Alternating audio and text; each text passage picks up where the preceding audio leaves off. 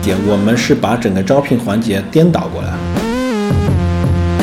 大家都在说基金都没有钱了，其实根据我的了解，包括我跟一些做基金的朋友聊，其实大家还都挺有钱的，只不过是流动率没有那么大。就我们的企业是经过精挑细选。我说这类的项目很难做，这类有门槛，基本上你不要告诉我这个，你就告诉我这个事情做还是不做。如果做的话，我就觉得基本上就没有做不到的事儿。每天都是瓶颈，这就是创业者生活。他们今天给我起了个新的外号“社交名媛”，那个圆人那个。哪上和 Next Offer 是贝维优科技有限公司旗下的两款产品。哪儿上班致力于开发最方便快捷的招聘产品，其中 Next Offer 另辟蹊径，把招聘过程倒过来，做的是人才竞价平台。我们来听听关于这两款产品的创始人的故事。大家好，欢迎来到创业者说。今天我们有幸请到了哪上班和 Next Offer 的创始人韩冰，然后还有 Next Offer 的另一位呃，对，我是 Next Offer 上海团队的，然后我是 Grace 毕小静。啊，然后还有我们的兼职主持人李平。大家好。那个初中的时候就开始做了一个社交网站，然后那个时候还是这个比较比较早的，零五零四年的时候，然后那个时候做做网站的其实本来就少，然后学生做网站的更是更少。那个时候电脑都没有普及。呃，对，电脑没有，那个时候电脑还好，已经普及了，但那个时候网络是也是是个稍微不大不小的一个门槛，啊、并不是说每家人家都装了宽带，装了这个，更多的还可能是拨号网络，对。嗯但是那个时候的学校，中小学校基本上都已经网络普及，呃，当时做那个项目是因为做那次创业，是因为呃觉得学校除了是一个上课、考试之外，就是觉得比较无聊。然后下了课也只能你们没有什么作业？有作业啊，那作业更无聊了。然后就学霸吗不是学霸，我，我一直都不是学霸，就是眼睛一看就知道答案是什么了。嗯，不是。然后打篮球什么的，我觉得也也也也比较无聊。然后那个时候，呃，一次偶然的机会在上海书城，然后去逛上海书城。虽然这个我对这个学习觉得很无聊，但是我还是比较喜欢看书。啊，有一次在上海书城的时候，一进去就看到一个这个就是蓝颜色的一个书架，就是上面都封面都是蓝颜色的书。然后看标题叫做比尔盖茨，然后那个时候觉得这个，我知道这个家伙是最有钱的，全世界首富嘛，所有人都是首富。他究竟做什么了？我我也不知道他是干什么。然后就买了这本书，然后就回去看了，然后花了两三天的时间就把这这本书看完了，然后就觉得这个无法自拔了，太酷了。为什么他和 Paul Allen 两个人坐在电脑前面，喝着可乐，吃着汉堡，就完成就改变了世界。呃，改变世界我倒觉得还好，就是因为他们当时有个使命，就是说我们愿景就是每个人的桌面上都有一台台式机，都都用了他们的软件。其实很简单，他也没有说要改变世界，但是其实就是一个这个桌面上有一台这个电脑里面的装的是他的软件，就这个使命他们他们做到了。然后觉得这个事情就是太酷了，相对于说那个时代，就是呃两千零四年零五年的时候，啊、你可以问我身边周围的同学未来想做什么，未来想干什么，基本上大家都没有目标，就知道考试、考试。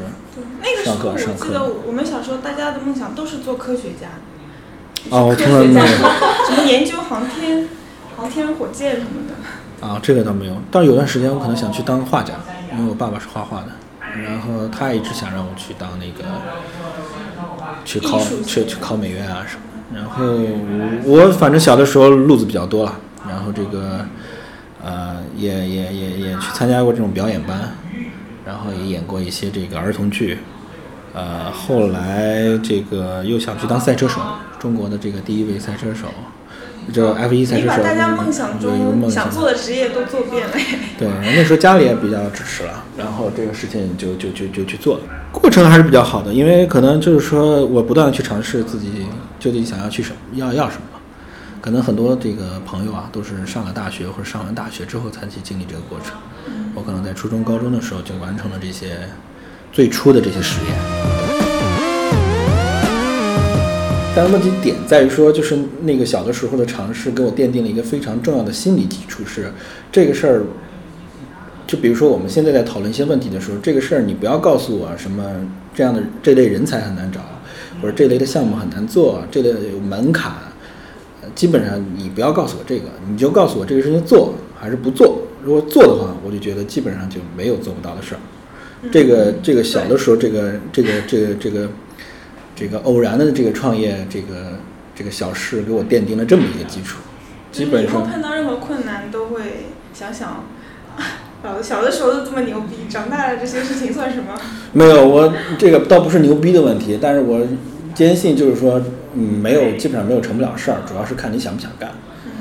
你像伊朗马斯克就是的嘛，就是你正常人想的话，怎么可能你自己民间你开成立一个？就比如说我们今天在上海注册一个公司，我相信过五年我能让我能发射一个火箭去外星，对吧？可以跟这个神舟相相相相相相持平，这种技术不可能的事情。但是他就相信，对我觉得一切都是看你想不想。后来就去了美国啊。高中去了美国，那时候我在想，其实我不是不爱学习，我不爱在中国学习，然后这个就不爱在中国学习。我哎，对，这点说的非常对，我特别不爱在中国学习。我我也在想，高考这个事情绝对不是我的一个选择。高考即使我高考完了，然后呢，我去一个大学，然后再然后呢，然后就这样子了。然后我的梦想还是要说去看硅谷。那个时候最火的就是 Bill Gates 嘛。然后 Microsoft 就好比说今年的这个现在这种 Twitter 啊，这种 Elon Musk 这种，就感觉就是说，哇靠，超酷！我当时去美国的时候就是想加入微软，啊，想成为他们的一员，也没有想到那么远。然后就是要去见 Bill Bill Gates。后来就是 Bill Gates 在就就就可见可不见了，就见到最后就是为什么？因为我后来上的大学是美国的华盛顿大学。然后华盛顿大学跟他们的家族是有这个非常紧密的关系。然后他们家族除了他是哈佛大学这个没有读完，呃，基本上所有的这个他家族的成员都是在我们大学毕业的。对。然后他经常会来我们大学，嗯，然后演讲啊，这个看看球赛啊，然后溜达。不是，是他的使命不一样。他现在这个阶段讲的东西跟我现在这个阶段需要听到的东西不 match。他现在那个级别已经就是说登峰造极了，嗯，就是散财的阶段。嗯，也不能说散财，就是做一些原始积累以外的事情。对对。然后我现在还处于原始积累阶段，还没还没到毕业的时候，我们在大学的时候和我现在的一个其中的一个合伙人，就在呃做一些这个创业方面的尝试。就比如说，我们发现美国大学的这个教科书特别贵。其实学生跟学生之间，如果去相互的卖这个东西会更便宜，然后也有尝试做这种平台，还有尝试做一些这种选课，通过选课进行社交。然后在大学的时候，主要还是就是闲不下来了，就是不喜欢闲下来，就是我很容易去无聊一个事情让我变得觉得无聊。嗯。那你这个算三分钟热度吗？不算三分钟热度，嗯，不算三分钟热度。你想，今年我都成福布斯三十位三十岁以下了，绝对不是三分钟热度可以达到的。嗯，这段话说的是不是有点太牛逼了？就是无意中透露出自己，我感觉好拽的样子，好拽。这段掐掉，别播啊！我们是一档真实的。我觉得这不是三分钟热度，这可能是真正的这个创业者的这个。基因，我刚刚回国的时候，那一一年的时候，连续创业者这个名字在国内并不是特别好听的，很多人会想，我操，你这个连续创业者没一个成的，对吧？但是今年开始，我觉得上半年开始就开始了流行连续创业，为什么？因为投资人也喜欢，因为创业这个东西，对。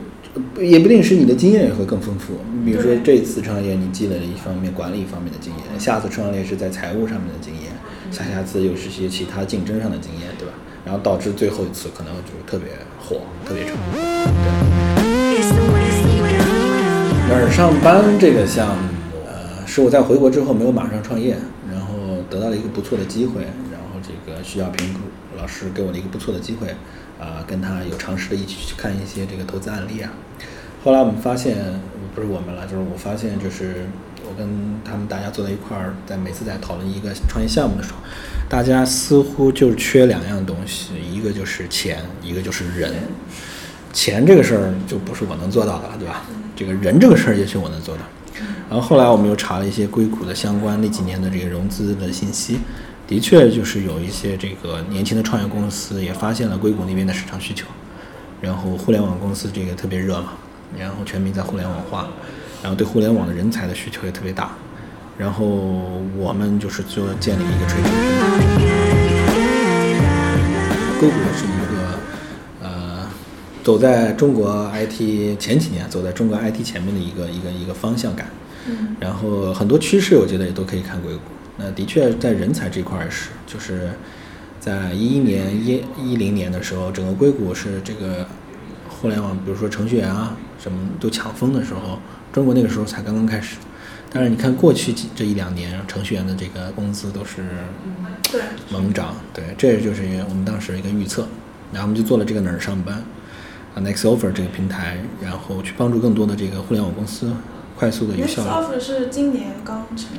对，呃，哪儿上班呢？更多的是针对于这个、呃、比较广的、比较泛的一类这个服务于互联网公司的人才。Next Offer 呢是属于一个中高端人才的一个拍卖平台。现在是市场的企业的需求是大于人才的，那好的人才必须是需要去这个更多的企业去争取的。你们每周一都会上一批人才，对，就就相当于卖白菜一样哦。我们这周一有一百五十个，那你们快来快来，然后你出一百，你出一千，你出一万，那我给你一万的。那这这些人才怎么找呢？这人才，呃，一方面是我们品牌嘛，然后另外一方面我们在整个程序员这个圈子，啊、包括互联网公司，现在我们不会说我们只垂直于程序员了，因为前几年那些天使轮的那些互联网公司，现在可能都走到 A 轮、B 轮、C 轮，他对人才的需求不只是技术人员了，那可能运营人才、市场人才都需要，那他们也呃习惯于用我们的平台了，所以说我们现在也也是服务于广泛的互联网人才。我们每周就是会从这个呃将近一千多一千多名的这个候选人当中，会精挑细选出一百多个人才，然后呃上架，然后大家这个企业过来这个争抢。嗯，那这个事情看起来就是一个小而精的事情，因为它需要耗费很多的，因为你们要一个个去筛选嘛，就会耗费你们的很多精力。呃，就是精力倒还好，因为我们这种做法呢，更多的反而是想提高 HR 的效率。传统意义上，很多 HR 他并不是互联网出身，或者互联网对互联网人才有多么了解，而我们其实做到了一个第一个或者第二个门槛，也就帮他筛选，因为我们有足够的信心，够了解这些互联网人才。嗯对，而且同时呢，我们借助了一些我们之前的一些经验，包括我们技术团队的一些经验，呃，在从技术手段上可能完成了第一波的这个筛选，后续我们的人人我们的这个团队的成员再进行第二波的筛选。有一就有个理论，就是说，中国他他对中国是抱悲观主义的，觉得中国的未来是悲观的，因为现在中国的高速发展是因为 copy 了那些欧美国家的模式。你你是抱什么态度？对于中国互联网这一块？呃，首先我的观点就是说，这 p i l t e l 呢，就是在中国呢被神化了。那这里面的神话有很多种原因，然后这个也有出版社的一些这个这个操作啊、运营啊，也包括他有些人对他有过多过分的解读。其实他我真的觉得，即使是在硅谷，也只是 OK。嗯对，嗯，他说中国经济会有什么这个那样那样的问题呢？我觉得都咱们听听就可以了，然后也不必过于的去当真。然后他说中国这个总是在拷贝美国呢，其实我觉得、嗯这个形势已经扭转了。比如说淘宝的出现，天猫的出现，阿里巴巴的出现，亚马逊吗？嗯，其实这个事儿呢，也是马云最近一直在美国给大家美国股民解释的一个问题。他去美国的时候，所有人都说啊，那你这不就是亚马逊吗？你不就是这个易贝吗？但是你觉得淘宝是 eBay 吗？也不是 eBay。你觉得淘宝是亚马逊吗？它也不是亚马逊。对，其实业务模式是不一样的。就是马云的意思就是说，你不要老用美国的产品来解读我，你反过来，你这是我们中国人自己的一个模式。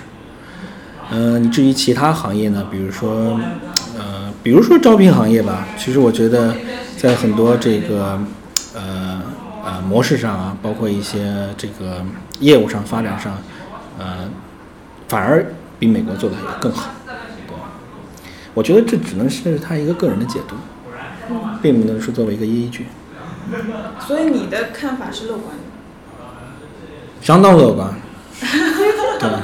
那你如何看待中国就现在说的资本寒冬，然后之前的股市震荡啊、股市崩盘啊？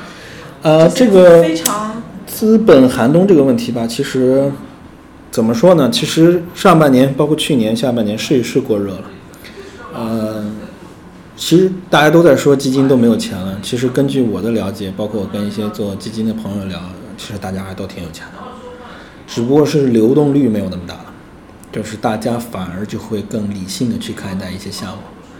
呃，这个东西怎么说呢？对于创业者来说也是个点儿。呃，你也许两个月前在唱这个你的项目是 O2O 的时候，说不定你很容易就拿到钱了。两个月之后，你再去拿 O2O 的钱，可能就不好拿了。嗯、这个都是一种，我觉得就是成长的烦恼，这也是市场成长的烦恼。只不过美国那段时间，可能美国当时也经历过这种经济波动的时候，我们那时候没有那么没有这么一个可以参考。现在只是说我们自己遇到了，我觉得这都是好事。呃，我今天早上起来在跟我的一个，就是我的一个其中合伙人，呃，Tommy 在发微信，因为他前段跟我时间跟我说，他说，哎，他说 Michael，我是一个在产品上面做产品上面闲不住的人，停不下来，我不能停，必须不断的前进。所以说，意思就是说你们要不断的有这个产品可以让我们去做。然后我今天早上给他发了微信，我说，我今天早上的感受是，我昨天晚上社交到两点多，然后呃三波，应酬了三波，然后一直在谈一些这个发展啊、项目啊、创业上的事情，谈到两点多到家。早上起来是差不多七点多钟出发去机场，然后坐飞机，然后上午到了上海，然后我们前面又在开会啊聊天，然后我就跟我的合伙人说，就这种节奏才能让我感觉到我是活着的，就是这个就是我需要的节奏。那你说累吗？是不是特别累？业孵化器也是一个道理，要么不支持，以前都不支持，现在哗全都支持。然后能支持的那些创业者其实都是混子，都不是真正创业。哎，这个我可以跟你们分享一个很很搞笑的一个事情。有一家政府机构说可以给我们四百万，然后我们现在有个项目，你们来申请啊，你这四百万可以这个奖励你们四百万，然后不参股，支持你们创业。我然后我说我说是啊，我说我们觉得都挺靠谱的。然后我们把我觉得我们的整个这个状态，我们做事情的方式，我们的口碑，我们团队的这个资历，我觉得都挺高。然后他就给我，然后我说那都是什么要求啊？这个必须，如果是美国博士毕业的话，必须在美国工作过两年；硕士毕业的话，必须工作三年以上。然后我说，那你不用，那你不用聊了。我说这马克扎克伯格、比尔盖茨、史蒂夫· Jobs、Jack Dorsey，如果到你这儿来，你都你都不符合你的要求。本质上就是我们不是猎头，对我们提供的还是一个公开的、开放的平台。我们还是更多的业务是在线上完成的，大大的提高大家的沟通的效率。嗯，对于企业来说呢，它也是更便宜的一个选择。但是还有一个痛点是，传统的猎头他并不一定懂互联网人才。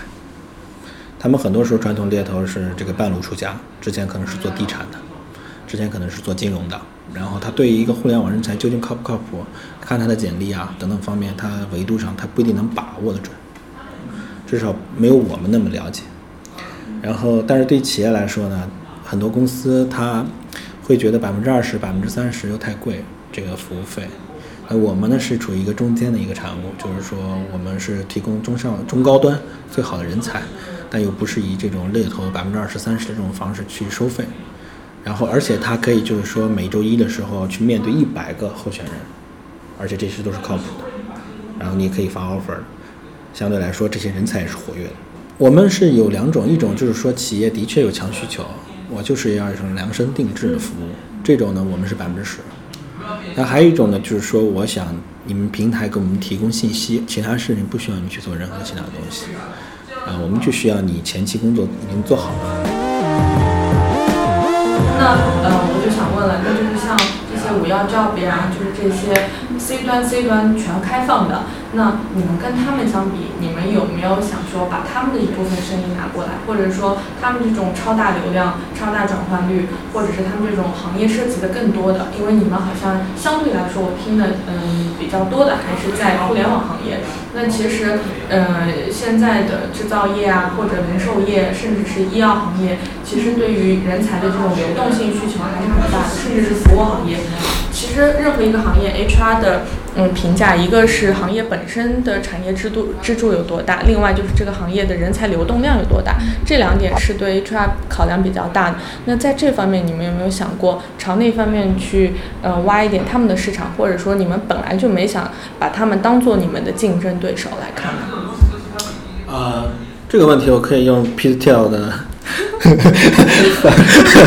方法论来回答这个问题。Peter Thiel 这句话，我觉得说的还是比较对的。他说你呃，任何行业都是要从一个垂直的入口去做这个事情。嗯就比如说 Amazon 最早的时候它只是卖书的，嗯啊，今天它是卖全品类的。啊，Facebook 呢最早只针对名校大学生，还不止，它是在大学生里面还要再切出名校大学生。对，那我们呢，现在是一个抓住了一个最发展最快的一个行业——互联网行业。接下来我们也会涉及到其他的行业，这只是一个刚刚的开始。另外一个你提到的那个另外一个问题呢，其实你可以这么理解，我们是把整个招聘环节颠倒过来了。就是以往我们传统的公司去招聘，更多的是像守株待兔，或者说行业的话，就是说以广告的形式在做招聘。呃，我发一个广告信息，招聘信息其实就是一个广告，我就在那等着，有人来找我，最好是有人来找我，对吧？来找我之后，这个我就可以面试。他不来找我怎么办？我着急了，我可能会买一些死简历，或者再去买广告，然后就有流量。其实到最后，他做的不是招聘，他做的还是一个广告流量的一个一个一个一个一个一个一个生态。嗯那我们是把它反过来，所有的人，我们提供的人嗯是在平台上面的，他们是主动要找工作的，而且是优秀的。企业我上来之后直接挑，直接沟通就可以了。那我们的企业，对，by the way，就我们的企业是经过精挑细选，我们的企业不是说你是企业就可以进来的。对，我们的客服也经常收到电话，我们为什么不能进去挑人？我们公司怎么了？对，但是这就是我们的一个游戏规则。那你们现在对这些企业的挑选的一些维度是怎么样的？啊，首先它是一个比较科技型的公司啊，那传统房地产公司说要过来招个 PHP，这个不是我们服务的对象。呃，另外一点呢，就是说我们服务的是 A 轮以上，然后这个上市公司以下的公司。你喜欢你现在做的这个产品？对，呃，产品这个东西，我的理解是 step by step。呃，罗马不是一天建成的。然后创业这个东西，包括 CEO，包括创业者，也不是天生就就会的。呃，CEO 这个事儿，或者是创业者这个事儿，是也是要学的。然后，呃，你要说满意吗？我肯定得说满意，对吧？这个我们大家都是看着别人家的媳妇儿好，然后自己的孩子是最好的，对吧？这个创业这个产品肯定就是像自己的孩子一样。那我要说不喜欢的，不是在否定我自己吗？对吧？那你现在到目前为止，整个过程中，你觉得最大的瓶颈是什么？有没有碰到过？每天都是瓶颈，这就是创业者生活，没有一天没有瓶颈的，任何这个细节上的发展都是瓶颈，这个就是创业。呃，最大的瓶颈就是一切都不会，而且不能说一切吧，百分之八十五的事情不会按照你预先的预期去发展，这个就是最大的瓶颈，这个就是创业最大的瓶颈。原 原因是什么？原因是什么？是啊、原因是如果都是按照我把就是计划去发展的话，我可能现在是做一个非常就是成熟的业务。我每天早上就醒来，我的微信上都是 CEO 在问我要人。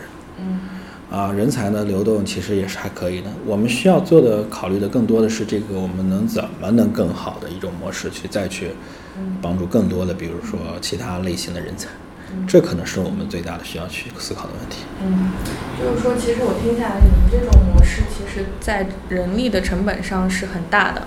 就是说，比如说你现在一百个人进场和五十个企业进来，你可能前期的这些工作可能需要四到五个人花很长的时间去挑选这些简历呀，或者是跟甚至跟这些候选人去聊天。这个成本一旦要发展成为一个模式，就是铺开来的时候，你有没有考虑到这会是一个非常大的一个一个成本在这？我最早创业的时候就是你这个想法，嗯我以为是那样，嗯，那现在实际是怎样？实际上不是那样。嗯，跟我们分享一下。你比如说我理解的 LinkedIn，嗯我靠，对吧？全都是就是做平台嘛，搞技术。嗯但是他们有二百人的销售团队，你知道吗？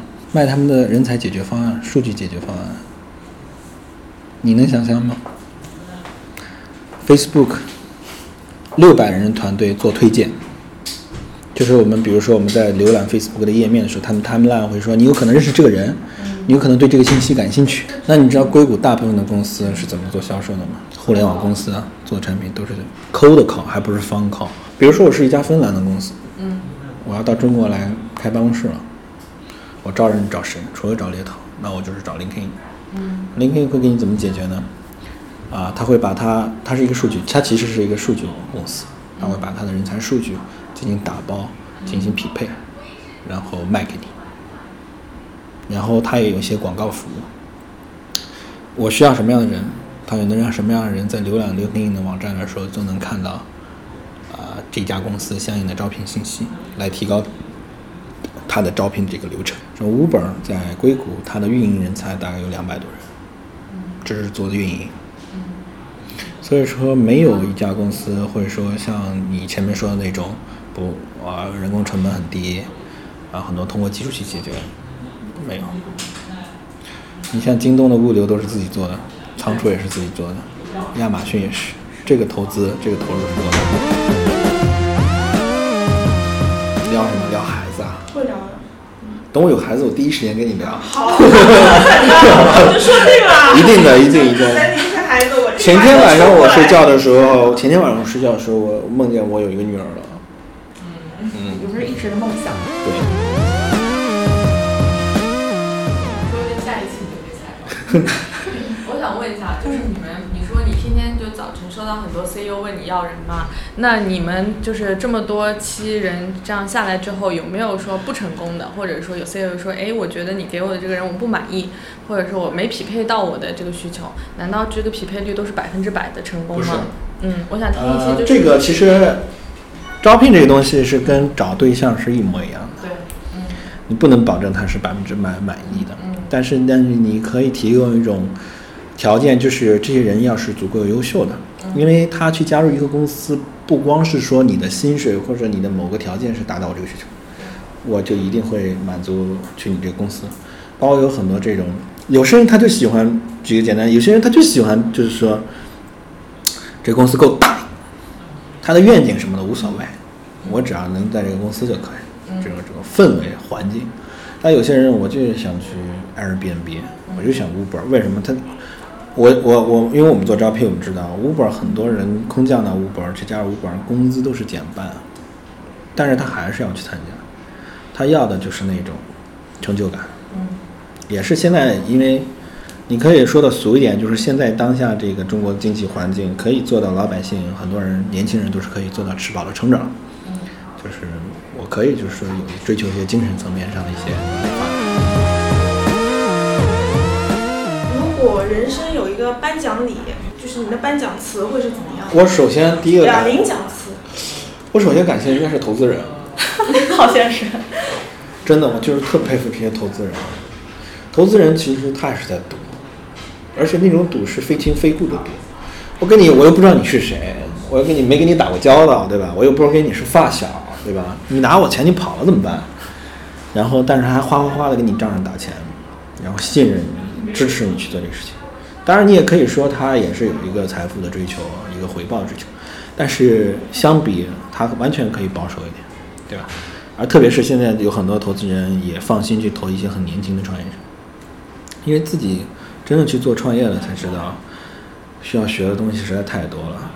当然，这个东西也有利有弊。你比如说，我们举个简单例子，按照正常的逻辑上的话，陈伟当时如果去做滴滴打车的话，他没有开出租车的经验，他没有在相关出租车协会行业这个工作过的背景，所以说这个东西就是，就是投资人是伟大的嘛，跟投资人打交道其实就跟找对象也是一个道理。那有没有眼缘儿？我觉得这是最最最关键的。看你顺眼，你怎么不靠谱这事儿都行；看你不顺眼，这事儿怎么靠谱都不行。对，然后第二感谢的就是我们团队，对，大家都是这个奔着一个梦想去做一件事儿。因为现在这个年代真的是我，呃，我的发小里面就是基本上是没有创业的，除了我以外，他们的生活，而且我现在也出去做活动啊，或者跟人做分享，我一般都是跟大家说不要去创业，绝对不要去创业。为什么？因 为我觉得最主要是那些年我们去创业，包括马云创业，他可能是被逼到一个份儿上。他无论是想去实现自我，还是就是说去以这个财富去一个目标，他是被逼到一个份儿上。但是现在这个年代，真的，我如果不去创业的话，我去找一份收入挺高的工资来工作也 OK，然后平时的工作压力也不大，然后定期的我也可以出去旅游，定期的我也可以就是很多时间在生活上去发展一些，比如说兴趣爱好，没有必要的事儿。因为为什么现在我觉得中国越来越像美国了？我们不再讲究出人头地，我们不再讲究一定要去北上广深这些城市才叫这个有面子，才叫成功。人越来越开始不讲究这个东西了。因为在一些三线城市，我也能喝星巴克，我也能吃麦当劳。我想买耐克的话，我上网上摁一下，就马上就到家，没有意义。么高大上的什么福布斯三十位三十岁以下创业者，啊，让他更接地气一点，你就谈一谈一天大概是怎么样的。早晨起来，我给你举个简单例子吧。这上一周我感冒了，然后感冒的还挺严重的，然后直到直到有一天，我就早上起来醒来，我决定我就真的不去上班了。我给我公司的这个同事发了微信，合伙人发了微信，我说我今天在家休息一天，在家办公，我感冒了不去了。躺着躺着我就开始站起来了，然后开始洗漱，然后就穿上衣服，然后就按点就去上班去了。呃，办公室是我最有安全感的地方，这就是我的生活状态。然后就是经常会遇到，就是呃一早上起来觉得没什么事儿，但是哗你再看时间，我靠，现在已经几点几点了？对，然后晚上基本上都是应酬，哎，不能叫他应酬，就是饭局，对。对，他们今天给我起了个新的外号“社交名媛”。社交哪个远？那个猿人那个，那晚上也早不了了。回不是，我不是说出去跟人要一定要怎么样，所以说再去这个见面也不是谈业务，就是我需要呃不停的听一些不停的不同的事情。如果完全抛开一切所有的，比如说你现在的状况，你的梦想是什么？我想当一个作家，你知道我为什么喜欢当作家吗？为什么？就是很多东西又是在前进思考，但是很多东西是独立这个完成，而不说哪儿你平常会喜欢写一些东西吗？你自己？不会。我那写一般都当作家？我喜欢，这是一个，这你自己都说了嘛。如果抛开现实，这就是一个不现实的事情了。你喜欢的作家有吗？就是你现在喜欢的。我说的话会不会太俗啊？我喜欢我知道你要说谁了。我觉得可能会有点俗。我特别喜欢冯唐，这个一点都不俗了，我也曾经你以为郭敬明是吗？对，我以为是郭敬明，所以一说冯唐就觉得哦还好。《小时代》一部都没看过。为什么就会觉得冯唐是俗呢？我不知道，我觉得可，因为可能。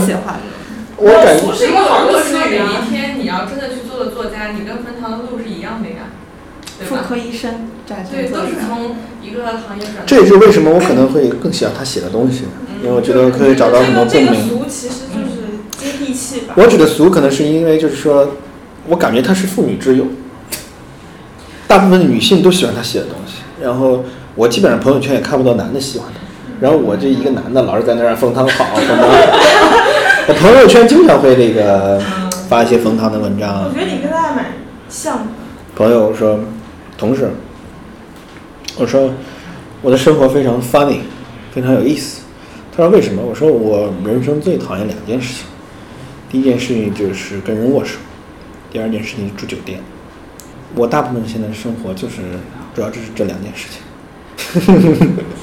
能说一下为什么讨厌人握手？对呀、嗯、心里有疾病。洁癖吧。啊，你也不能说是洁癖，我但我会下意识会，呃，想象力会很足。就比如说，呃，这个人的手摸过很多，比如说 走你这个你这个有点像处女座了，走走廊里啊，或者这个门把手的东西啊，然后一路摸过来之后跟我握了一下手，然后我的这个手会怎么办？那这是这个世界没有一处是干净的。然后经常会去参加很多活动的时候，就是一些你认识不认识的人都在那里疯狂的握手，其实也挺挺挺恐怖的。后面又握手，这个画面感还蛮强的。我作为创业者最大的优势，我就是比较积极，这是我最大的优势。所以说，一般就是这一年前、两年前遇到的困难或者遇到的破事儿，我基本想不起来，我就能老是记着那个光辉岁月。对，这是我觉得一个优势。啊、我想看什么样的电影啊？啊、就是一切都是那种怎么说，呃，能成功的，西装。呃，西装革履的，然后这种就是 fight fight fight，然后到最后成功了。喜欢听的音乐呢？爵士，真看不出来。为什么你因为因为你看我是像听二人转的是吧？哎呀，我的一条鱼！我最喜欢的是 Michael Bublé，我不知道你们听过，什么 Home 啊，Everything。平常比较喜欢听，就是看哪些消息，就是信息来源是什么？比如说看书啊、看报纸啊、看新闻啊，会看哪些？朋友圈儿，他的朋友圈其实就是各种，对，嗯谁家融资了啊，啊？谁家又又怎么了？谁家谁家哪个基金又投了哪家了？就主要刷这个。对，Michael 总是朋友圈第一个给你点赞的，对可见每天花多少时间。对 对，然后这个都是点赞之交。就是特别感谢韩冰帮我们讲了这么多创业的经验，然后他的个人经历的故事，我相信大家也收获不少。好，谢谢，也特别感谢你。对，如果大家对他有其他的好奇，有什么其他想问他的问题，可以加我的微信给我留言，我可以帮你问他。那就好，谢谢，我们下期谢谢见，拜拜。谢谢。